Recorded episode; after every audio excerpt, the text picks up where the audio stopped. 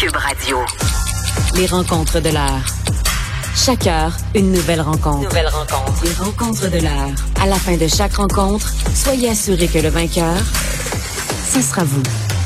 Cube Radio. Une radio pas comme les autres. Elsie Lefebvre est là en solo aujourd'hui. Salut Elsie. Allô, Geneviève? Est-ce que c'est parce que tu es en solo que tu as décidé de parler du dossier du tramway? Hein? Euh, Marc-André. Exactement, j'en profite. Exactement, j'aurais pas besoin de sortir euh, mon carton jaune.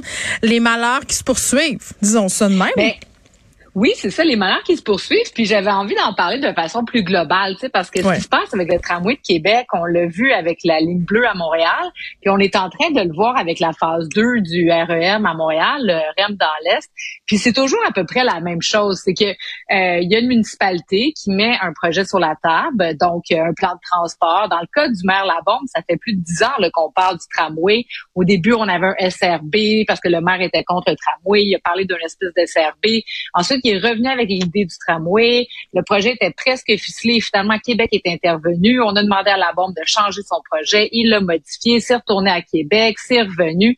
Puis là, ben, la version finale devait finalement s'en aller euh, en appel d'offres avec les autorisations de Québec. Puis finalement, pouf, Québec renonce une fois de plus en demandant des modifications. Puis à chaque fois, on perd du temps. On l'a vu aussi à Montréal avec le SRB P9. Le SRB P9, sérieux, Geneviève, Hmm. Mais j'ai une question. ligne euh, tu sais, tu me dis ça, Elsie, puis moi, je suis vraiment pas dans le secret des yeux de ce dossier-là, mais est-ce qu'on est-ce qu'on perd du temps ou on étire le temps? Ben, on étire le temps, tu as parfaitement raison, c'est la bonne expression, mais ça fait qu'on perd du temps globalement Ouais. parce que ultimement, les projets démarrent pas. Mais c'est comme si la CAQ euh, voulait pas vraiment le faire, finalement. Ben, il y a la CAQ, mais je mettrais ça plus global. Tu sais. C'est pas juste la CAQ. Les libéraux ont été pareils. Donc, euh, les, les- parce que l'enjeu, c'est que la gouvernance au Québec par rapport au transport collectif, c'est que c'est financé par Québec avec du, du- du financement fédéral. Fait que ça, c'est l'autre chose. C'est que le projet doit être déposé par une, une municipalité à Québec. Le ministère des Transports doit donner son OK. Ensuite de ça, il appelle Ottawa. Il dit, OK, j'ai un projet à faire financer parce qu'Ottawa a beaucoup d'argent pour le transport collectif. Ça, c'est un autre enjeu.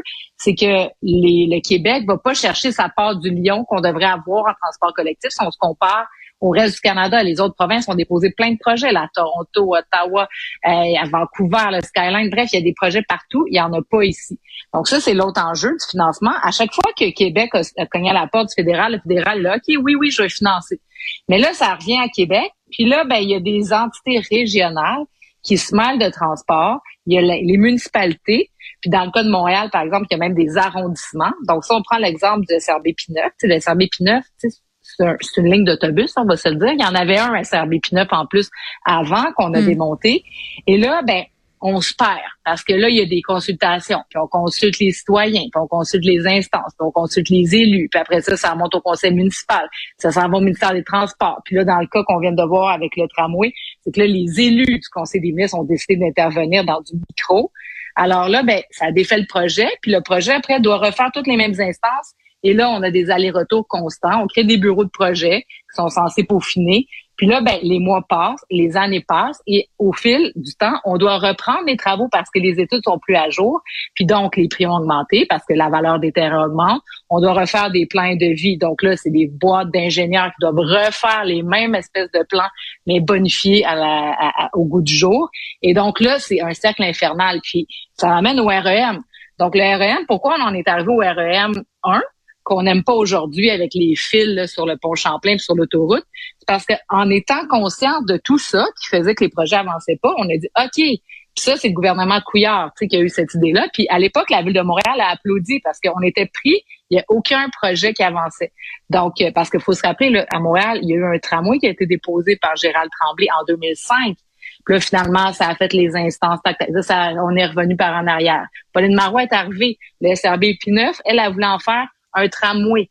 Finalement, les libéraux sont arrivés. On dit non, non, pas de tramway sur P9. On refait le RCRB. Fait que là, quand t'es Hey, J'ai mal au cœur, Elsie. Arrête. ben, c'est ça, ben, c'est ça. Puis dans On tourne, on tourne. Projet, puis c'est ça. Puis donc là, le REM est arrivé avec la caisse de dépôt. Là, on a dit, OK, là, ça va faire. Tout le monde qui donne son opinion, on n'en peut plus. Donc, la caisse de dépôt va avoir la, la- les pouvoirs absolus sur ce projet-là. On lui donne le cadre financier. Grosso modo, c'est quoi le processus? C'est quoi le projet? OK, un train, un train intelligent, il n'y aura pas d'arrêt, il va être sur rail. OK, merci, bonsoir. Ça s'en va de, au début, ça devait être pour euh, traverser le pont Champlain. Fait que là, on s'est dit, bon, on va il y avait un nouveau pont Champlain, on va traverser le pont Champlain. Ça devait connecter l'aéroport de Montréal. C'était ça initialement. C'était un très rapide pour connecter l'aéroport. On s'est dit, on va ajouter le petit bout du pont Champlain. Là, finalement, les libéraux ont dit, ah, ben, on va ajouter une coupe de, un coupe de comté dans l'ouest de Montréal. Fait qu'on a mm. prolongé ça. Et donc, là, la caisse est partie, elle a fait tout ce qu'elle voulait. Là, on était content parce qu'en fait, ça avançait. Donc, la caisse, ça consulte pas parce que c'est ça le but, c'est d'éviter tous les irritants qui font en ça que ben, les projets n'aboutissent pas. Mais donc, les pour de faire un modèle comme celui-là, c'est qu'on a un projet, le REM 1, il va rouler là, bientôt. Dans quelques mois, on va l'inaugurer, on va être content. Mais les comptes, c'est qu'il est pas beau, dans le sens qu'il est beau, esthétiquement, le train est beau, ça. On Mais défigure euh, l'urbanisme, le, le, paysage et tout C'est ça on n'avait pas vu sur les photos qu'il y avait des câbles partout puis des poteaux à tous les euh, 10 mètres et tout ça. Fait que ça, on n'avait pas vu ça. Donc là, quand les gens ont vu ça, c'est là qu'ils ont fait oh, oh, oh, oh. Puis au même moment est arrivée l'idée du REM 2. Donc au début, tout le monde est emballé parce que ça va bien, le REM 1, en termes de gouvernance puis de, gestion de chantier, ça opère. Donc là, on s'est dit, OK, on y va pour la même formule pour le REM 2. Mais c'est au moment où on a vu que d'un point de vue architectural, c'était pas beau le 1. Fait que là, on dit non, non, non, non, non, on veut donner notre opinion.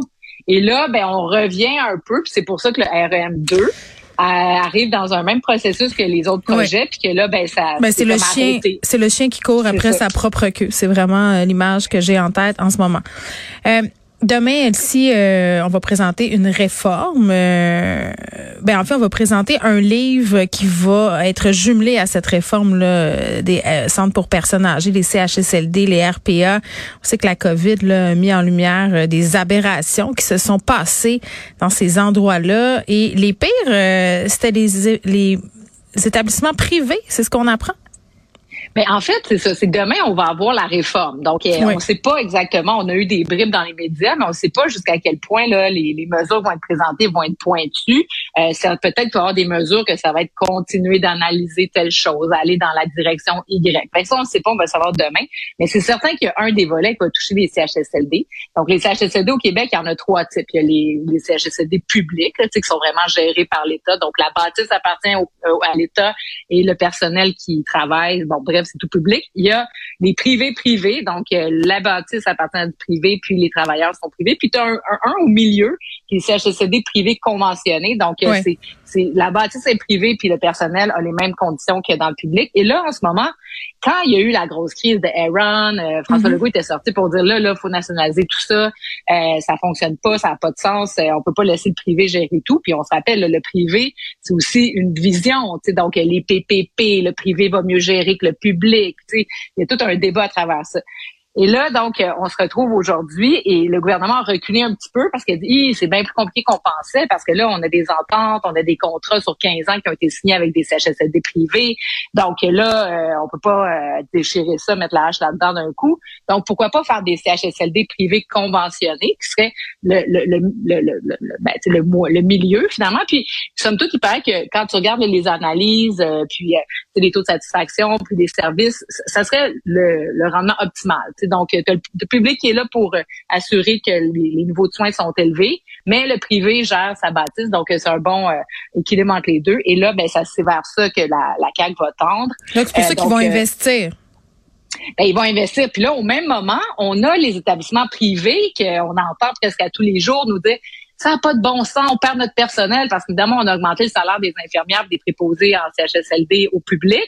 Mais là, eux, les privés, sont là pour faire de l'argent. Ils n'ont pas augmenté les salaires de ces gens-là de la même manière.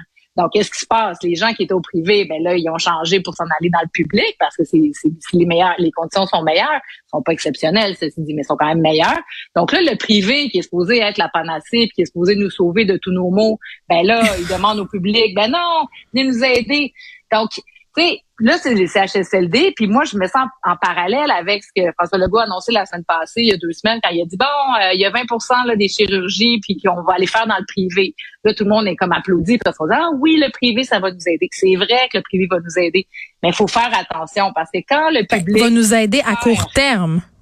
C'est ça l'enjeu, c'est qu'il faut garder notre capacité publique à offrir les services, sinon on devient euh, ben c'est ça, on n'a plus de marge de manœuvre et de levier par rapport au privé, puis on devient euh, dépendant. Puis quand il arrive des crises, ben, on peut plus rien faire parce que ben, le privé est là. Puis tu sais, au bout de la ligne, le privé là est là pour faire des revenus, générer des profits. Mm. Donc, euh, générer des profits là, sur des soins à offrir à des personnes, ben, habituellement, là, il n'y a pas tant que ça de profit à faire. Donc, tu sais, résidence soleil, puis tout ça, c'est bien le fun parce que les gens sont autonomes.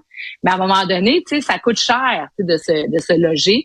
Le public n'est pas nécessairement non plus la panacée, mais il faut faire attention à peut-être tout un, tout l'autre, mais il faut faire attention à la pensée magique de dire, ah, le privé, là, c'est, c'est, c'est la joie et l'abondance et l'allégresse, l'arc-en-ciel, puis euh, les licornes roses, parce que on l'a vu avec les garderies, euh, on le voit avec les CHSLD, on le voit avec plein d'aspects. Le privé, là, on l'a vu quand le privé gérait nos routes là, à Montréal, euh, c'était, n'importe quoi parce qu'ils sont là pour s'en mettre plein les poches.